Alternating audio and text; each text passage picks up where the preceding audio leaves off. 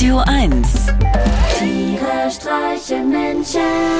mit Martin Gotti Gottschild und Sven Phantom. Du Sven, ich war doch am Sonntag anlässlich meines Geburtstages mit meiner Familie im Praterbiergarten, weil ich keine Lust hatte, selber was zu kochen. Und mir ist fast die Kinnlade runtergefallen, als ich ankam, weil ich noch nie in meinem Leben so viele gehbehinderte Menschen auf einen Haufen gesehen habe, die so gute Laune hatten.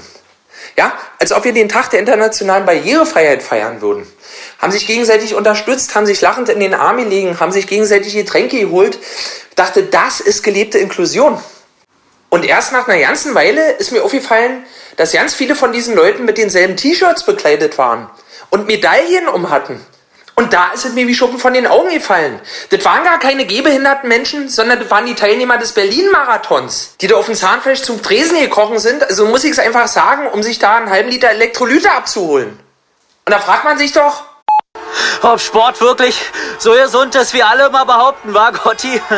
Ich kann dir sagen, ich bin jetzt schon ganz aus der Puste. Dabei bin ich erst beim Schnürsenkel zubinden. Ich habe mich doch auch zum Marathon angemeldet. Und du meinst, die anderen sind schon beim Feiern? Wieder mal der Letzte, hier beim Marathon. Wieder mal der Letzte, noch hinterm Y.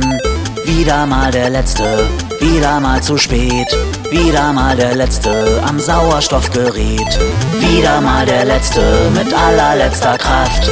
Wieder mal der Letzte, wieder nix geschafft. Wieder mal der Letzte bei der Bundeswehr.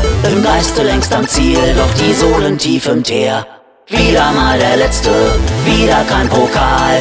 Wieder mal der Letzte, umsonst die ganze Qual. Wieder mal der Letzte, wieder nix gewonnen. Trotzdem außer Atem, das hab ich nun davon. Tiere streichen Menschen. Jetzt auch als Podcast. Auf radio1.de und natürlich in der Radio 1 App.